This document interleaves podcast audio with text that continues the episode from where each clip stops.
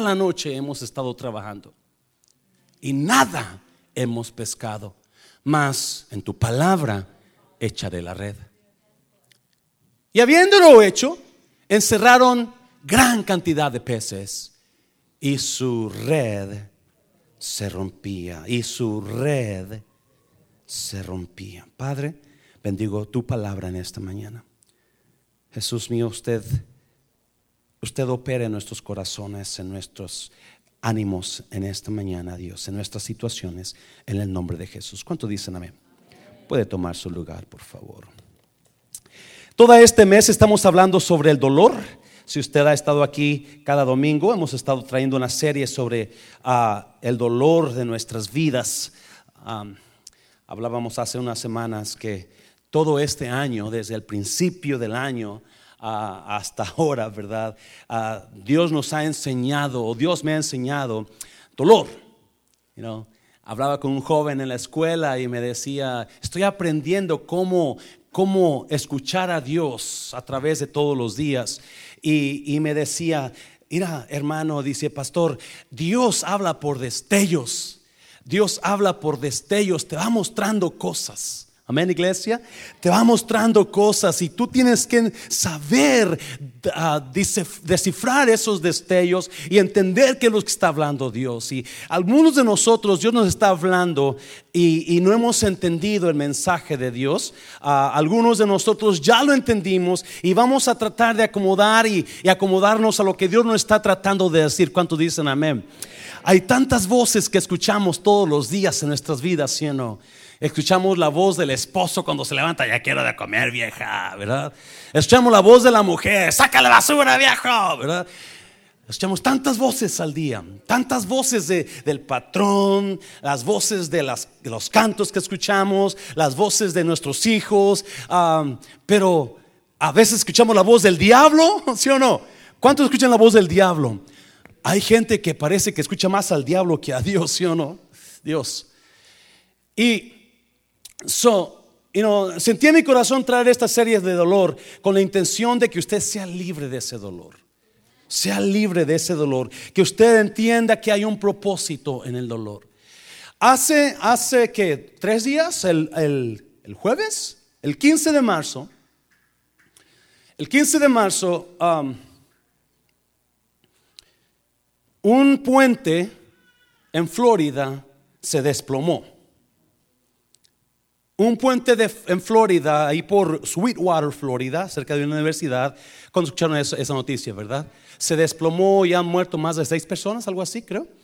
Ah, de acuerdo, de acuerdo a, las noticias, lo que están diciendo, ah, estaban, you know, reportaron que a unas personas le hablaron al, al, ingeniero del puente diciéndole, hay unas, hay unas grietas en el puente.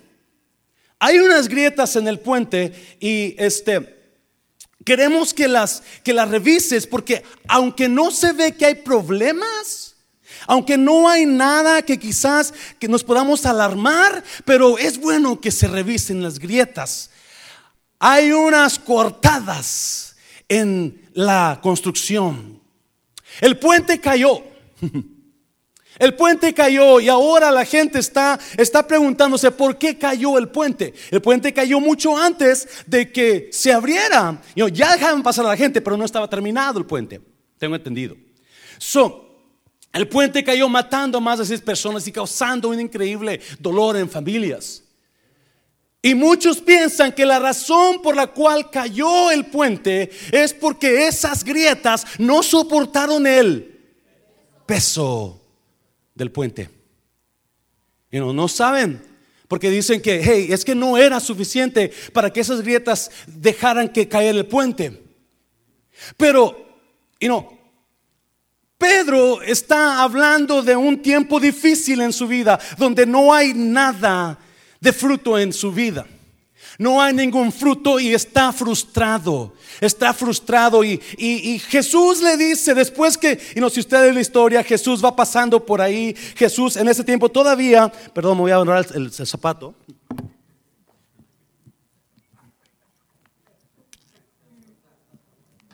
Yo no sé por qué se, se desata siempre, ¿verdad? Quizás me, voy a predicar descalzo de aquí en adelante, así en mi iglesia, porque son los únicos que tengo para predicar, así es que me los quito, me estoy amarrando para todo el tiempo. So, Jesús va pasando por ahí mientras Pedro está frustrado. La Biblia dice que estaban colgando las redes, ¿se acuerdan? Estaban colgando las redes porque ya habían terminado de pescar y no habían pescado nada. Toda la noche están frustrados y Jesús pasa en la mañana y si usted lee el capítulo 5 versículo 1, la gente estaba persiguiendo a Jesús tempranito en la mañana y querían escuchar palabra de él, buena iglesia. Querían oír la prédica de Jesús. Entonces, um, Jesús le pide la barca a Pedro. Dice que había dos barcas ahí. Y le dice a Pedro, préstame tu barca y, este, déjame enseñar a la gente. So, le presta la barca. Imagino que vino refunfudientes o como se diga, ¿verdad? Este, a Pedro, estoy cansado, estoy frustrado, pero ahí está la barca. Y se agarra a Jesús, predica y predica y predica, ¿verdad? Y cuando termina es cuando le dice, ¿sabes qué, Pedro? Gracias por prestarme la barca. Ahora vamos a pescar otra vez. Y Pedro enseguida le dice, no, no, ya, ya pesqué toda la noche y, no, hay, no hay ningún fruto. Ya, ya estuve, ya estoy cansado, Señor. Y, imagino que, que Jesús, come Pedro, una vez más, vamos, vamos a pescar una vez más. Estás cansado, yo entiendo, estás frustrado, yo entiendo, pero vamos una vez más. Y por fin a regañadientes, Pedro decide, decide ir con Jesús, y no me voy a meter en eso porque ese no es el mensaje, ¿verdad? Y, y, y cuando avientan la red a donde Jesús le dice, mucho pez viene en la red. Y la Biblia habla de que era tanto el pez, el pescado, que la red se comenzó a qué? Comenzó a romper. Comenzó a romper. ¿Por qué se comenzó a romper? Por el peso que estaba teniendo encima. El peso que traía, que no podía la red soportar tanto peso. Se llegó a un punto donde comenzó Y quiero hablar en esta mañana a usted que quizás esté trayendo sobre usted un peso que no puede con él. El peso del dolor que lo está frustrando. Yo no sé, quizás algunos, todos ustedes estén felices, contentos, todo está bien, ¿verdad? Pero quizás hay una persona aquí en esta mañana hablando del dolor que está desesperado, porque está desesperada, ha estado frustrado, donde ya no aguanta el peso. Le he puesto a esta prédica el punto de ruptura, punto de ruptura. Todos tenemos un punto de ruptura. We all have a, a give up point, a break it point.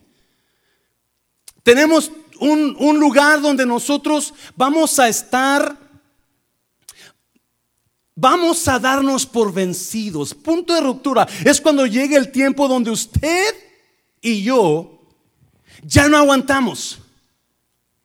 Estamos, estamos tan frustrados, estamos tan frustrados que no podemos ya llevar la carga. Es el tiempo cuando, y no no podemos dormir porque ya no aguantamos la presión. La situación que estamos pasando es tan fuerte que nos está quitando el sueño. Es esos momentos cuando usted se ha vuelto tan irritable que alguien le habla y usted, ¿qué quieres? What do you want? Shut up, leave me alone. Es ese momento cuando usted ya no ya no es usted, ya cambió.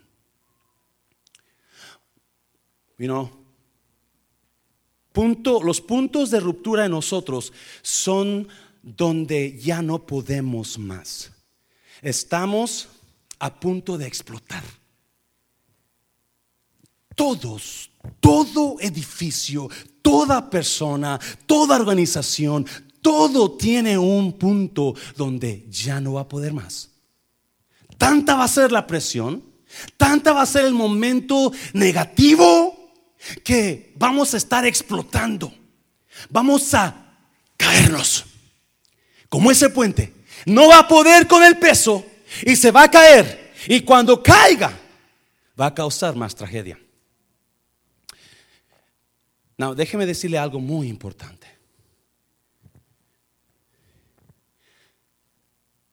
Todo crecimiento en nosotros, Escuche bien, porque esto es lo predica. Todo crecimiento en nosotros está determinado en cómo manejamos ese punto de ruptura. En cómo manejamos ese tiempo difícil donde está a punto de explotar todo.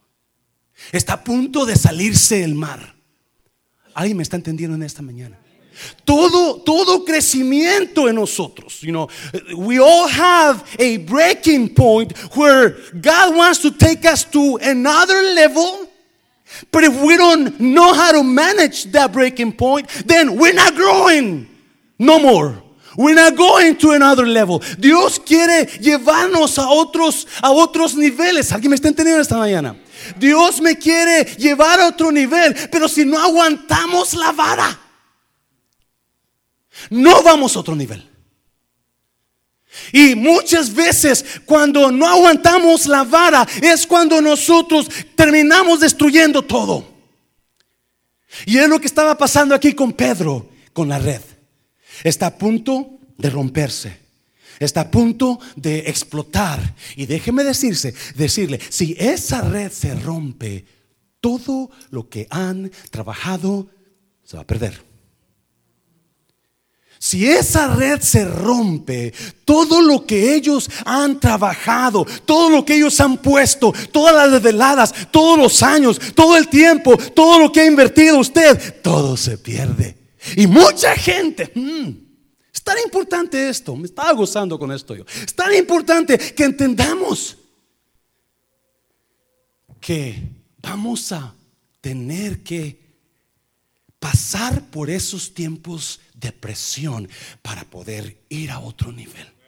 Para poder cambiar nuestras vidas, para poder mejorar nuestros matrimonios, para poder continuar con la iglesia creciendo. ¿Me está oyendo, iglesia? Si muchos pensamos que, muchos pensamos que la meta del pastor y del liderazgo es hacer crecer a la iglesia, que tenga mucha gente.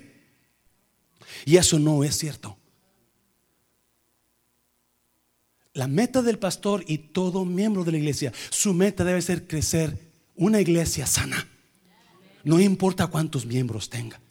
Pero yo le aseguro que si nosotros tenemos una iglesia sana, esa iglesia va a qué? A crecer. Eso es lo fuerte, Señor, eso es lo fuerte, Señor.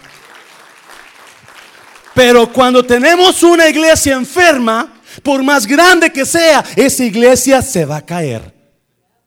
Porque el punto de ruptura no está tan fuerte como debería de estar. Muchos matrimonios están cayendo porque su relación no está sana y están débiles. Muchas iglesias están cayendo y, terminando en la nada porque no están sanos. Y para estar sano, usted y yo tenemos que entender, hay un punto de presión en mí que yo tengo que superar, yo tengo que mejorar, yo tengo que ser más fuerte que la presión que está sobre mí para poder llegar a otro nivel. Dase un paso fuerte, Señor, hazlo fuerte, Señor.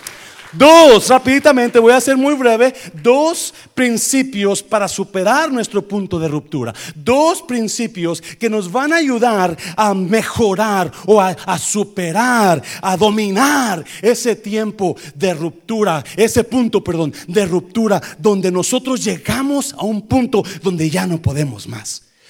No podemos más. Y si usted está pasando algo así, esto es para usted. Amén, iglesia.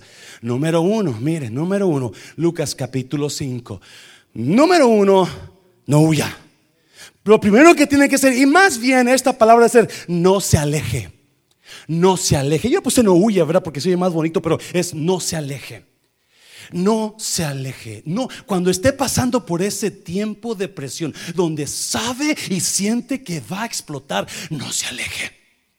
Lo primero que el enemigo va a tratar de hacer con usted cuando está bajo presión, cuando está, cuando ya no aguanta, cuando el dolor es tan fuerte que siente que se va a desplomar, se va a caer el puente, se va a caer toda la cosa. Yo no sé qué voy a hacer. I don't know what to do. Just don't leave. Do not go away. Do not hide. No se esconda, no huya, no se aleje.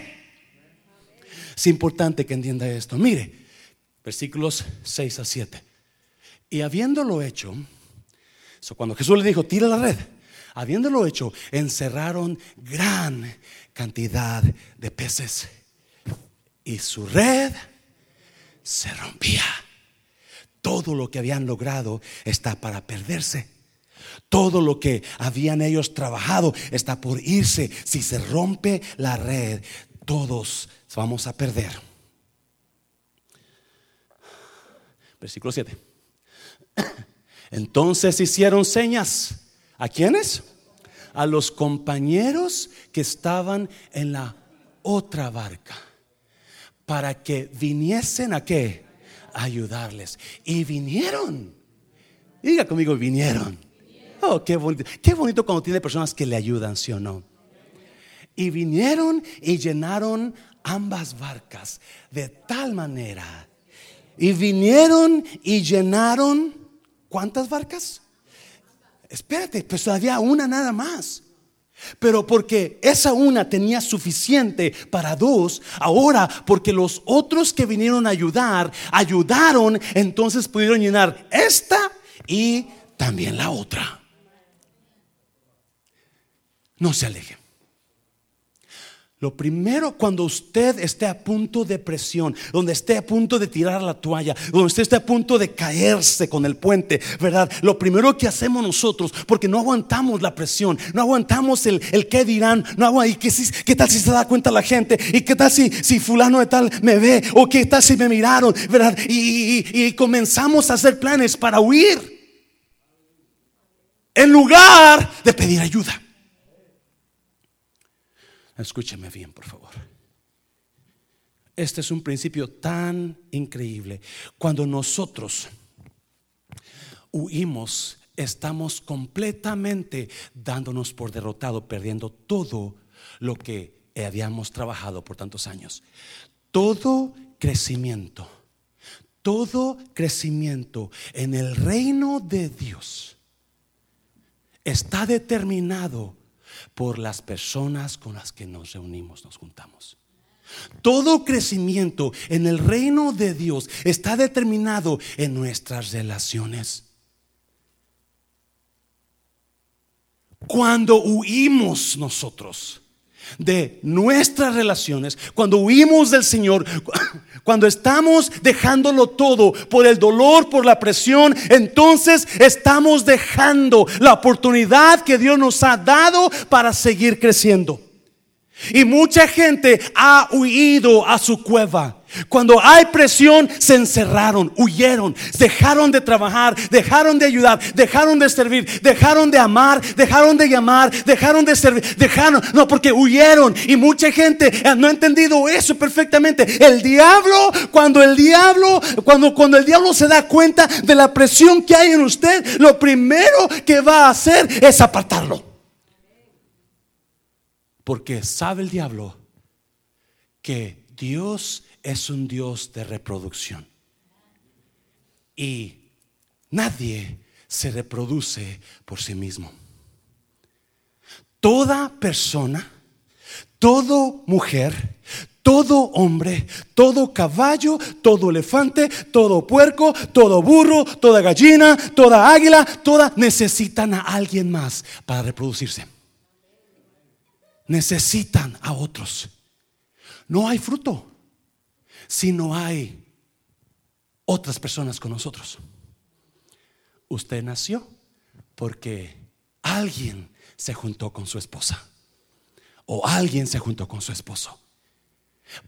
Hubo fruto ahí porque usted es una, el fruto de dos personas. Una persona no podía. Una persona no podía. Y lo malo es que nosotros estamos, estamos eh, ignorando este principio de Dios y estamos alejándonos, estamos alejándonos de lo que exactamente Dios nos va a, nos trajo para que nos ayudaran a tener éxito en la vida. Alguien dígame, por favor, alguien dígame. Yes, nuestro éxito no depende en cuánto dinero tengo mi éxito, su éxito, no depende en qué tan inteligente es usted. No depende en cómo usted sabe hacer negocios. No, no, su éxito depende en las relaciones que usted tiene en la vida. Y si usted se aleja de Dios, por eso la iglesia es tan importante. Porque usted llega a la iglesia y aquí hay un pueblo de Dios dispuesto a darle su amistad.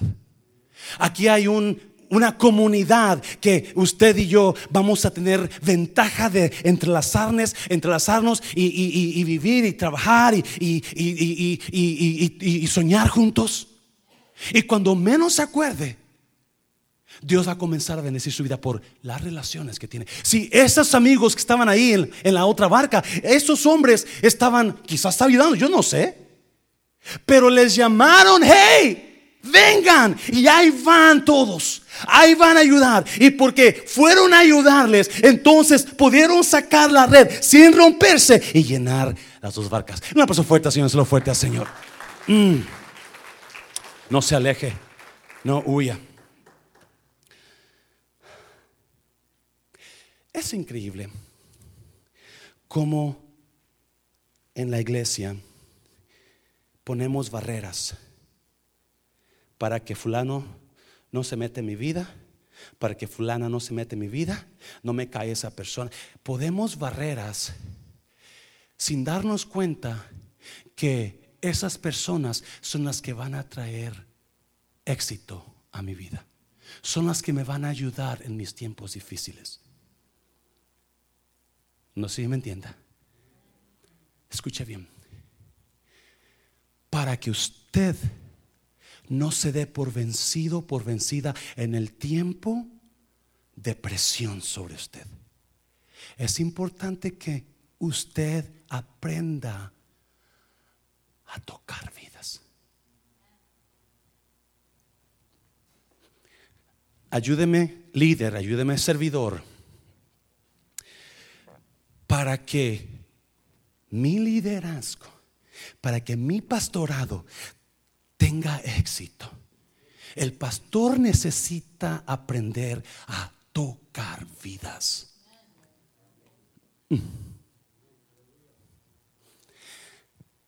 Y en lugar de tocar vidas, nosotros estamos haciendo división con esas vidas que debemos estar tocando. La manera que Dios va a bendecirnos es a través del toque de nuestro en las otras vidas.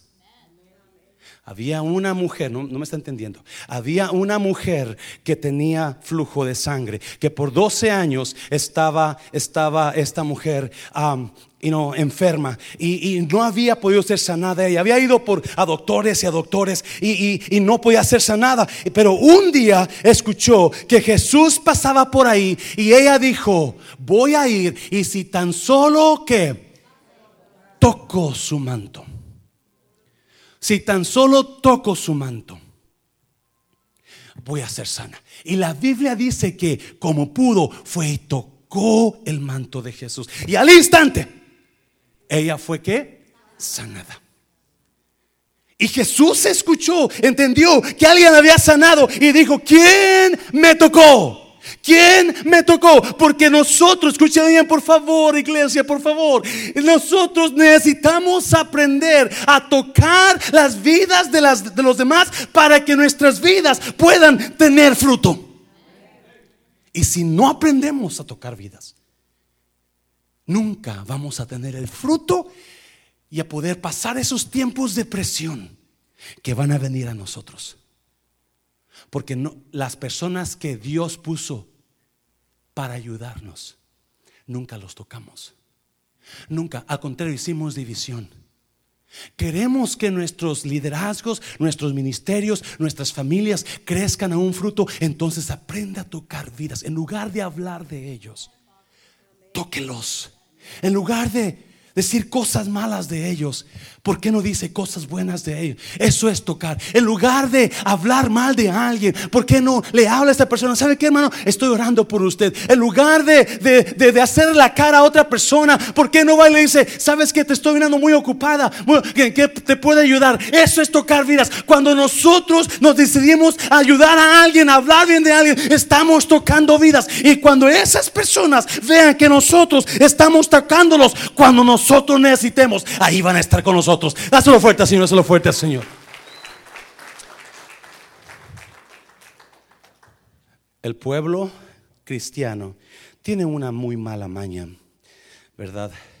De que nosotros hacemos grupos hacemos grupos nada más con ciertas personas, pero no muchas veces las personas con las que nos estamos juntando no son las que Dios ha, puesto en nuestras vidas para que nos ayuden.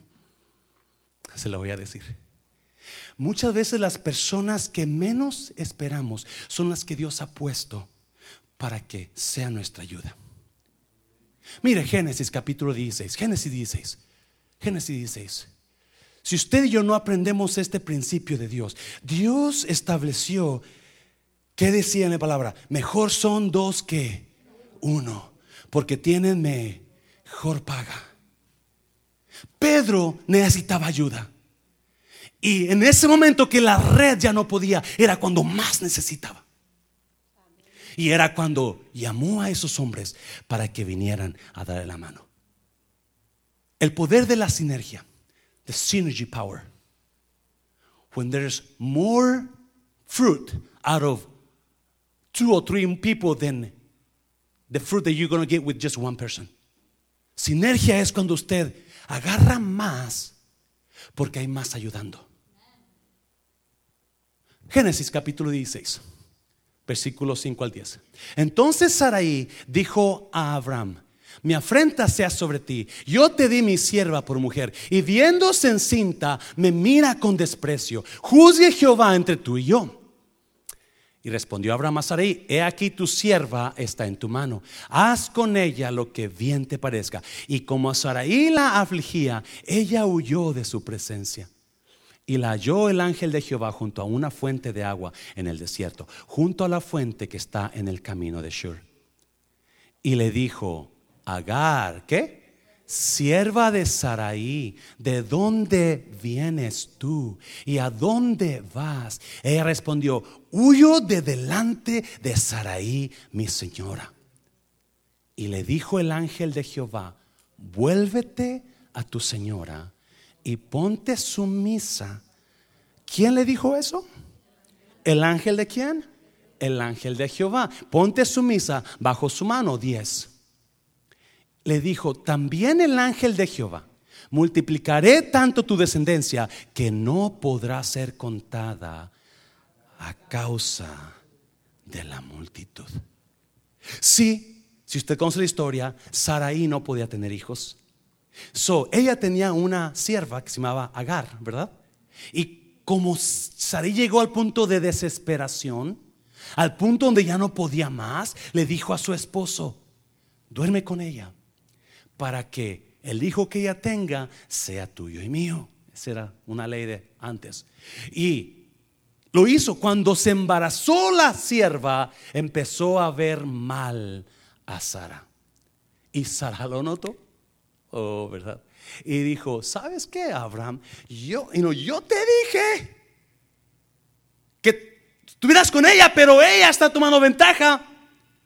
Y me está viendo mal y me hace caras y me hace... Yo soy su señora. Y empezó a tratar mal Sara a su, a su sierva. Y la sierva no aguantó y se va. Pero en el desierto el ángel de Dios le sale al encuentro y le dice, ¿a dónde vas? ¿Qué estás haciendo aquí? ¿Por qué no estás donde debes estar?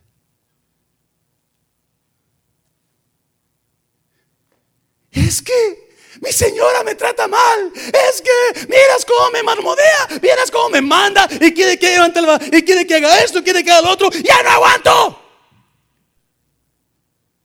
Y le dice el ángel, regrésate y ponte bajo su mano de ella. Porque si tú estás con ella, yo te voy a bendecir. Si tú te regresas con ella, yo te voy a bendecir. Hay planes para ti y ese niño que está en tu vientre. Escuche bien, por favor. ¿Quién le dijo al ángel eso? A, a, muchacha esto, el ángel de Jehová. Porque Dios nos pone en la vida con las personas correctas que nos van a ayudar. Por favor, entiende esto. Hay relaciones divinas en esta tierra. Relaciones donde Dios hizo que las cosas se movieran de una manera para cumplir su propósito. Agar está tratando de huir del propósito de Dios. Cuando el propósito de Dios es que ella esté con su, su señora. Porque no aguanta la vara Agar. Y ella quiere huir, pero el ángel dijo, regrésate. Porque vas a perder todo. Si tú te vas, tu red se va a romper. Si tú te vas, vas a perder todo lo que habías pescado. Escuche bien, iglesia. Por favor, esto entienda. Toda persona que se va de un lugar donde Dios los puso, pierden mucho. Pierden mucho. Usted pregúntele a la mayoría de las personas que se han ido del mundo de restauración, y no, por favor, no, no estoy diciendo, no, pero han perdido mucho. Cuando usted se vaya, si usted se va de este lugar, usted va a perder lo que Dios tenía para usted aquí. Porque todo trabaja, la bendición de Dios no trabaja con usted solo, la bendición de Dios trabaja con toda persona que le trajo a su vida. ¿Me está oyendo iglesia? De esa oferta, Señor, esa oferta. Toda persona. Y cuando usted y yo estamos huyendo del propósito, cuando usted y yo estamos haciendo caras, estamos haciendo mal y no trabajamos juntos, estamos eh, bloqueando el propósito de Dios.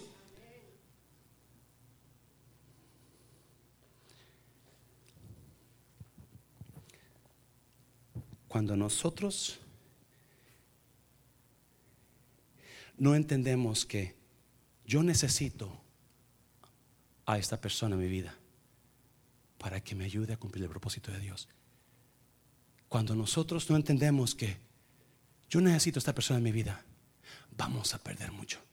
Y cuando venga el tiempo de presión, usted va a caer. Porque no hubo personas que lo detuvieran. No hubo personas que lo le dieran la mano para sacar la red sin que se rompiera adelante. Déselo fuerte, Señor, déselo fuerte, Señor. No huya, dígale a alguien, no huya, no se vaya, no se aleje. Oh, hay mucha gente huyendo, hay mucha gente escondida, hay mucha gente que ha, ha, dejado. Dios los puso, Dios los trajo, Dios los puso con su familia, Dios los puso con esa persona, Dios los puso en la iglesia, Dios los puso acá, pero están escondidos. Porque no han entendido que Dios trabaja con nuestras relaciones. Y Dios nos puso para nuestras relaciones. Dios sabía que iba a... Y no, Jesús dijo, pasó por ahí y miró dos barcas. Lucas 5, 1 y 2. Miró dos barcas ahí. Él sabía perfectamente, esto es, aquí trabaja la cosa.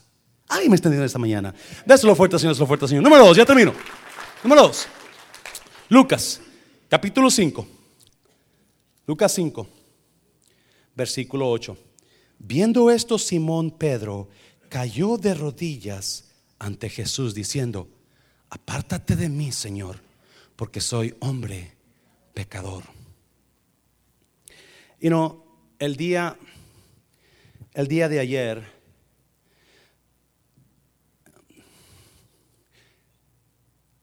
voy a decir esto y, y lo digo con todo el respeto y con todo el cariño del mundo, sin hacer menos a, nadie más. ¿Lo puedo decir, iglesia? El día de ayer, las hermanas de la comida hicieron un evento para una quinceñera, ¿verdad? Que, que, que decidieron hacer un contrato con ellos y la iglesia ganó un buen dinero por ese evento. No, las hermanas trabajaron el viernes en la noche y todo el día ayer el sábado para poder bendecir a la iglesia. Un aplauso fuerte, Señor, por favor, a ellos. Un aplauso fuerte, Señor. Yo le aseguro, yo le aseguro, iglesia, que si alguien más mirara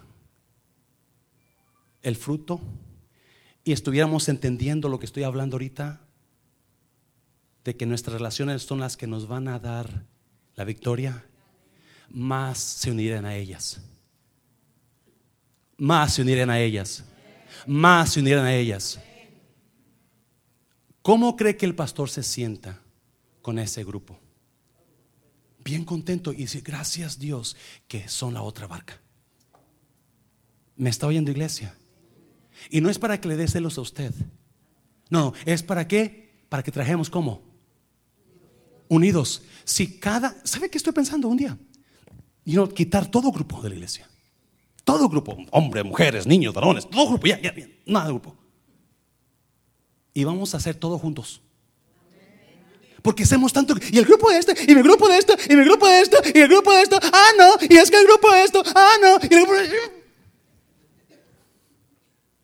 Cuando no hemos entendido que todos trabajamos para un mismo y un mismo propósito, las almas.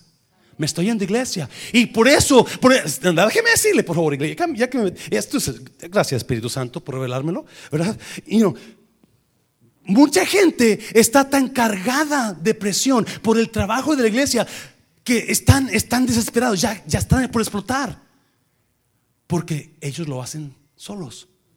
Muchos de ellos no han entendido que tienen que delegar, pero otros están a gritos pidiendo ayuda y nadie les ayuda. Alguien dice, en iglesia, nadie les ayuda porque no ha entendido usted que usted no, nada va a recibir usted. Si usted en la vida, fruto que usted va a agarrar, lo va a agarrar quizás porque alguien tuvo lástima, pero no porque usted ha tocado vidas.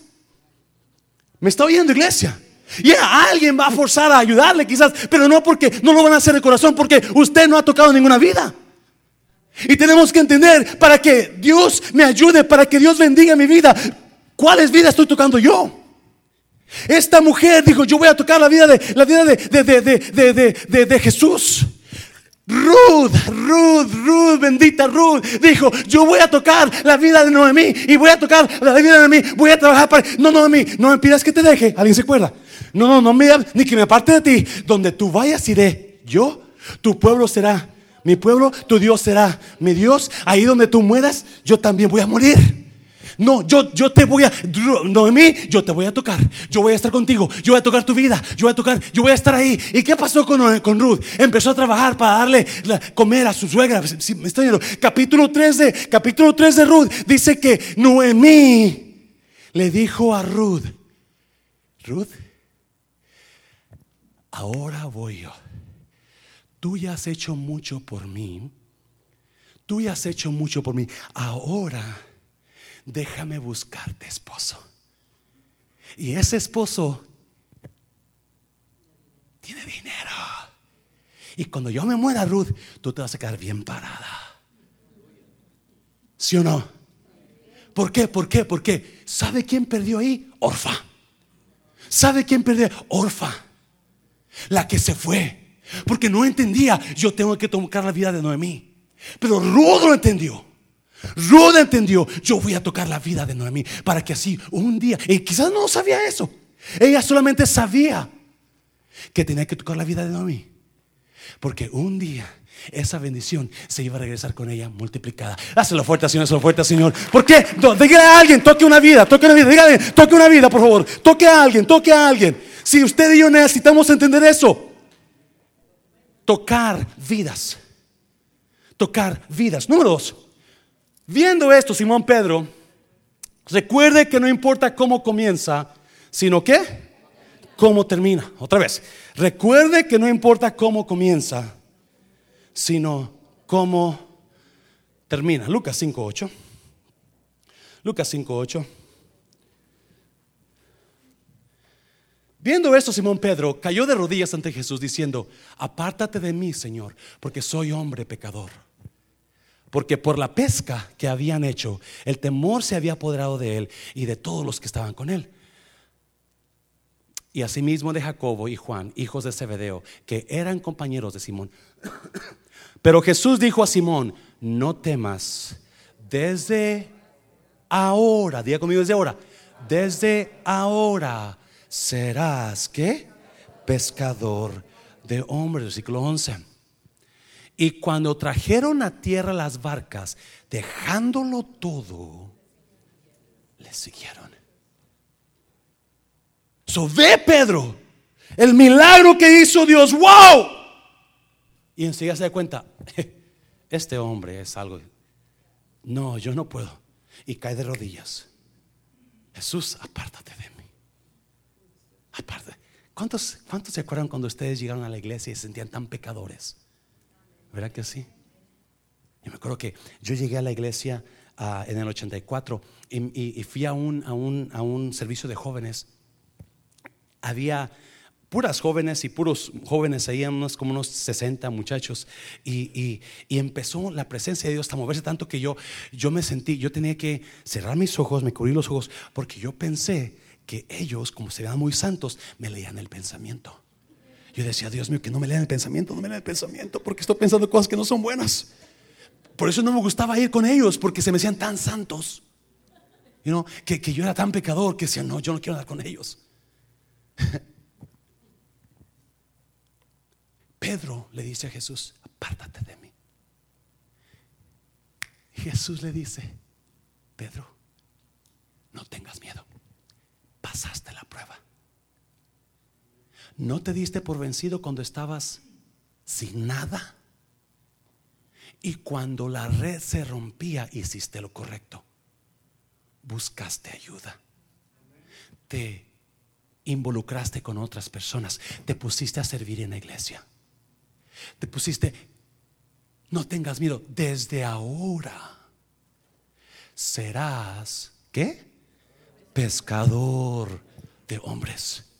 Pedro, porque aguantaste la vara. Pedro, porque tu puente no se desplomó. Porque estuviste fuerte. Ahora ya no vas a ser el mismo.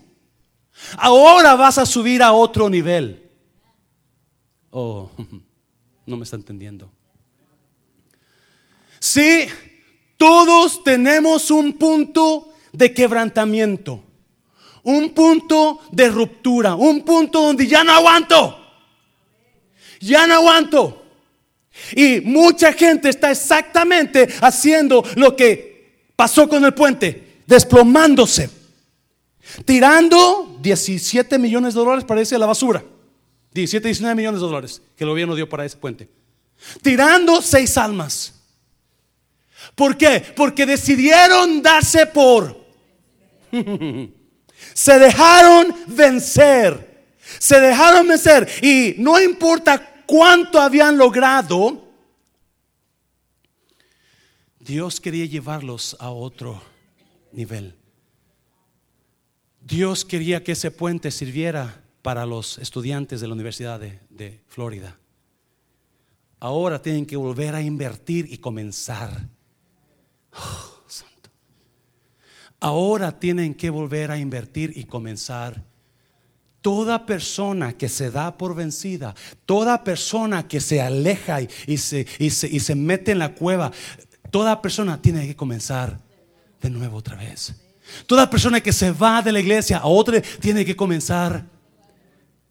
Y muchos de ellos allá no les van a dar la oportunidad que tenían aquí. ¿Me está oyendo iglesia? Porque tiene que probar que usted de dónde viene y por qué se fue y qué hizo. Y, tiene que probar que usted es digno de confianza. Y si le dan, tiene que pasar años. Y toda persona que, que, piensa, sí, todos pensamos que vamos a correr y vamos a hacer. No, no, no. Por eso Dios lo puso en un lugar. Oh, yo sé, yo sé que está la pastora. Y, y, ahora Pedro está siendo promovido, está siendo promovido porque pasó la prueba, pasó la prueba de la presión.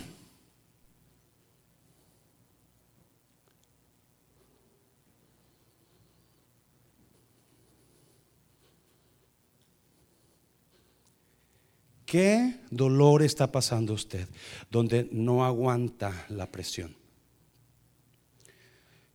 Podemos comenzar muchas iglesias. Podemos casarnos una, dos, tres, cuatro, cinco veces. Podemos enrolarnos en mil ministerios. Podemos comenzar un montón de negocios. Pero si no podemos vencer el punto de presión en nosotros, si siempre terminamos cediendo al peso, nunca vamos a llegar a donde Dios nos quiere llevar. Por eso tanto matrimonio se separa. No aguantaron la presión. Por eso tantas organizaciones se destruyen. No aguantaron la presión. Y no, los jóvenes que se van a casar, también emocionados porque se van a casar. ¡Ay, qué bonito! ¡Ay, ya no aguanto! ¡Ya no puedo esperar más! Espérate, chiquito, espérate, espérate. Viene presión. Viene presión. Dígale a alguien, viene presión. Y si usted no sabe cómo aguantar la presión, se va a desplomar. Se va a caer, iglesia. Se va a caer. Nunca, si siempre estamos nosotros, si siempre estamos, estamos y no huyendo del dolor, porque es que es muy doloroso, es que no aguanto, es que ya no puedo más, es que mire pastor, es que esto, es que el otro, aguante la vara. Es lo único que puede hacer iglesia. La presión va a venir. Alguien me está oyendo. La presión va a venir. ¿Qué hace con ese punto de presión que usted ya se dio por vencido o por vencida? Está escondido, está escondida. No ama. La gente le huye. Porque cómo usted los trata, cómo porque ya no, ya no quiere, porque porque porque se dio por vencido. Está dejando todo. Todo está desplomando. Uno tras otro uno tras otro. Y Jesús ve a Pedro y le dice, Pedro, pasaste la prueba. Ahora tú vas a ser otro Pedro mejor. Ahora vas a otro nivel. Las iglesias tienen un punto de presión donde si no saben vencer, superar ese punto, se van a quedar igual siempre con los mismos 50, 20, 40, 100, 50, lo que sea. Alguien me está entendiendo de iglesia. Porque siempre, cada nivel que vamos, va a haber otro tipo de presión. Cada nivel que subimos, otro tipo de presión. Por eso grandes jefes que llegan a, a, grandes posiciones les pagan mucho. ¿Por qué?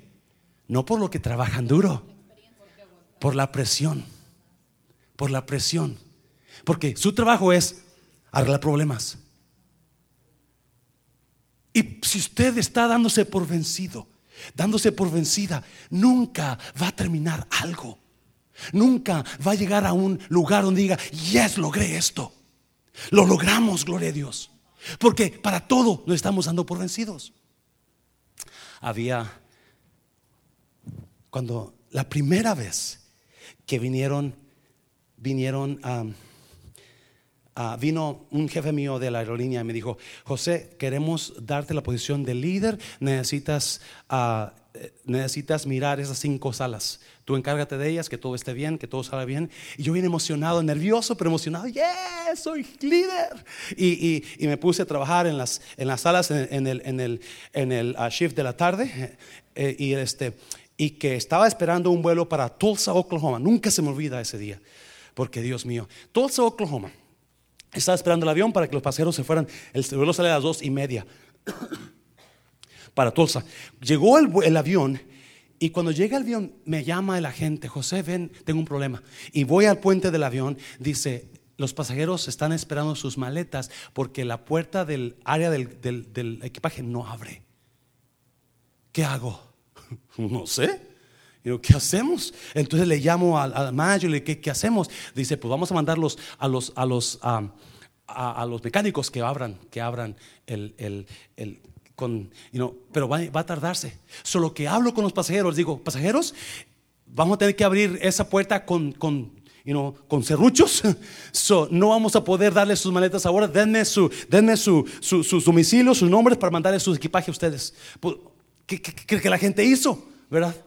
Me nombró y se enojó y hicieron toda cosa. Y, y, y, pues, ¿qué hacía yo, verdad? Pues, ándale, pues, soy, el mero mero. A, a, atorarle, ¿sí? Y me dieron los números, pero en todo eso se tardó como una hora. So, el vuelo se tardó una hora más para salir para Tulsa, porque cambiaron el avión.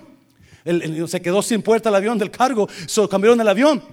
Pero por fin me trajeron otro avión, abordamos los pasajeros, ¿verdad? todos enojados porque tenían una hora de tarde y se fue el vuelo como una hora tarde, como las tres y media se fue para Tulsa. A la media hora, el radio, José, José, ¿qué pasó?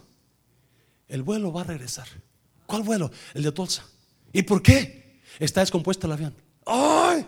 Y yo, esos pasajeros están enojados. Y digo, Dios mío, pues ni modo, ¿verdad? Y, y le llamo, ¿y, qué vas a hacer con el avión? ¿Vas a cambiarlo? ¿Me vas a arreglar? Vamos a ver si lo arreglamos.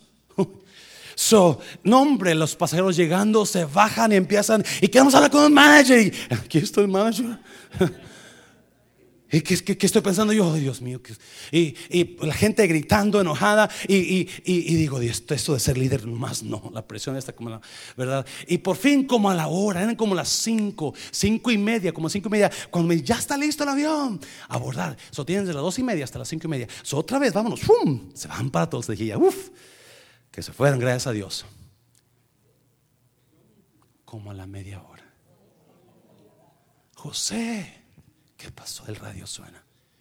El vuelo va a regresar. ¿Cuál vuelo? Tulsa. ¿Qué? Dije, no, no, no, no. No. Está listo en la sala cuando yo, no. Ya no quiere, esos me odian. Pero soy el líder. Tengo que estar ahí. So ahí está, ah, lo siento, I'm so sorry. We'll get you out as soon as possible, okay? What would you like to eat? Dale, dele, dele comida, dele comida mientras hacemos vouchers de comida para que se vayan a comer mientras y arreglen el avión a las 7. El avión está listo. Yes! Por fin. Abordamos y se fueron los, los pasajeros a la media hora. No estoy jugando, no estoy bromeando. José, el avión. No sirve. Yo ya, yo, yo dije, yo sentí gritar.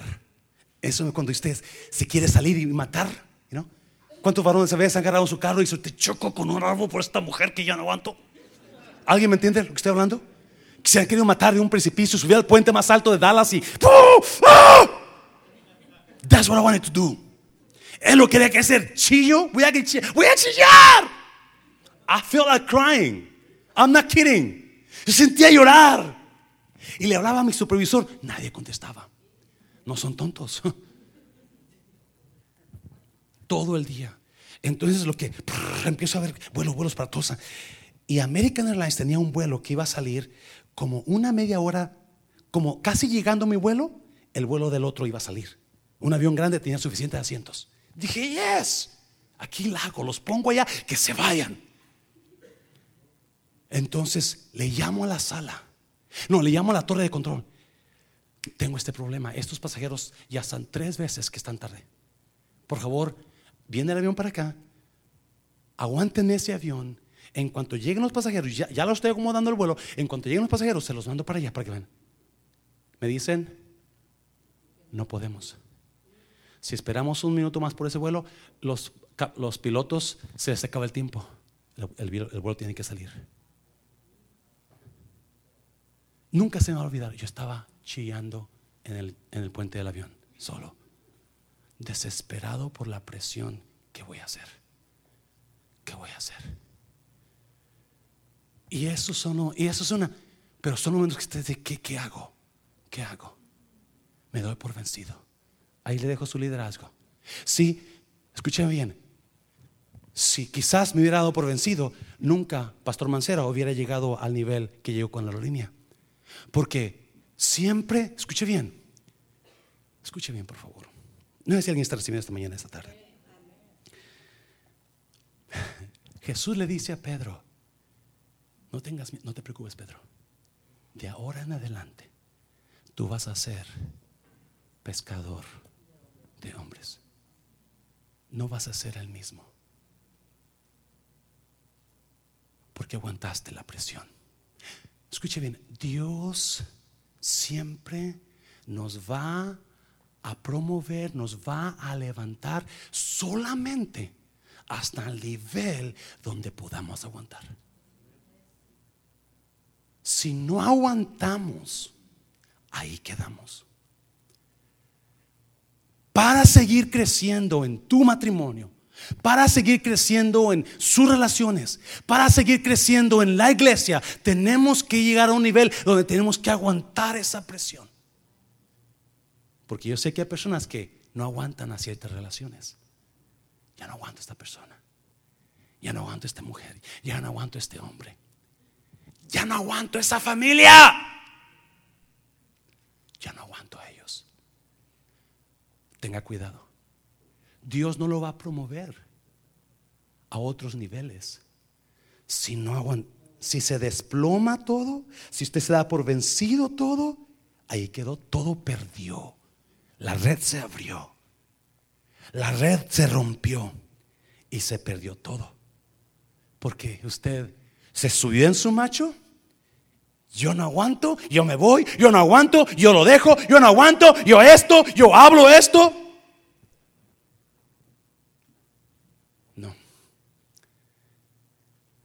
Dios lo va a promover cada vez que usted venza, venza ese punto de presión, viene otro nivel hacia arriba.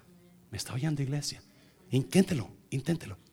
En lugar de darse por vencido, ¿por qué no dice, yo voy a aguantar este tiempo, esta presión la voy a aguantar? Porque yo sé que si la aguanto, mi pareja se va a dar cuenta que yo lo estoy haciendo por ella. Y lo vamos a mejorar. Y la relación se va a... Y la iglesia va a ir a otro nivel. Yo sé que estoy pasando un tiempo fuerte. No aguanta la situación. Pero si usted lo espera, y usted, y usted y yo aguantamos, sí, y cuando trajeron a tierra las barcas, dejando todo, le siguieron. Póngase de pie.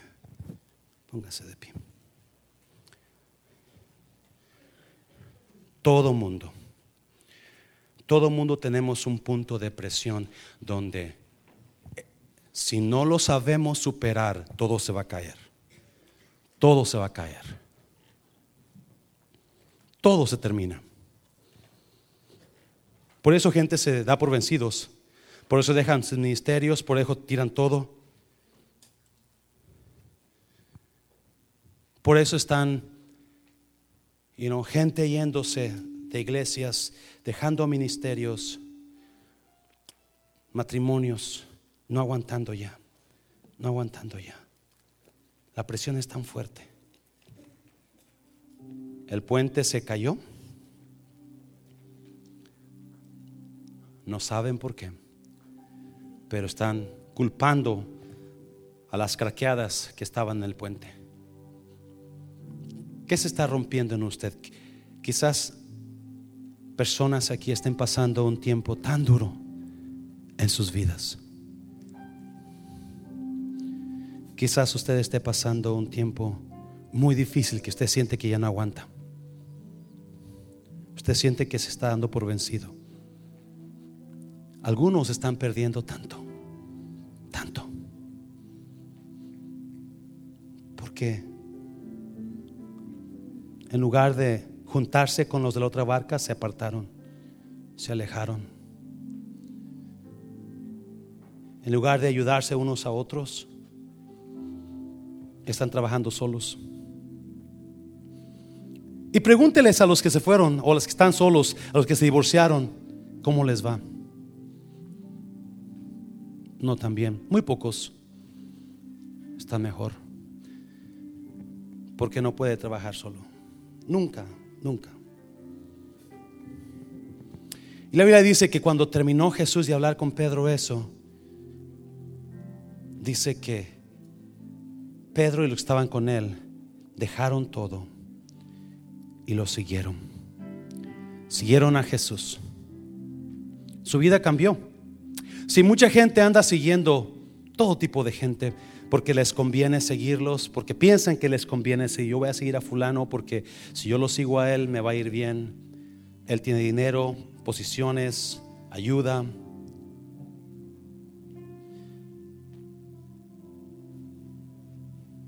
Pero las presiones de la vida nadie las puede quitar. Las presiones que vienen en la vida solamente Jesús Jesús sabía de nuestra debilidad y dijo una vez, venid a mí todos los que estáis trabajados y cargados, y yo os haré descansar. vengan a mí. ¿Estás cansado? ¿Por qué no vienes a mí?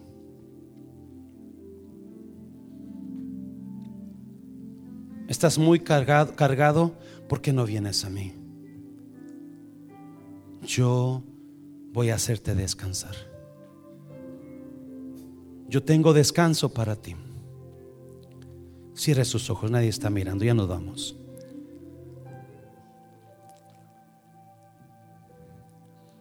Si usted está aquí en esta mañana y, y no conoce a Jesús, nunca ha venido a Jesús, nunca ha aceptado la invitación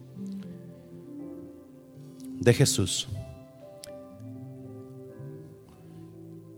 Él dice, si estás cansado, si estás trabajado,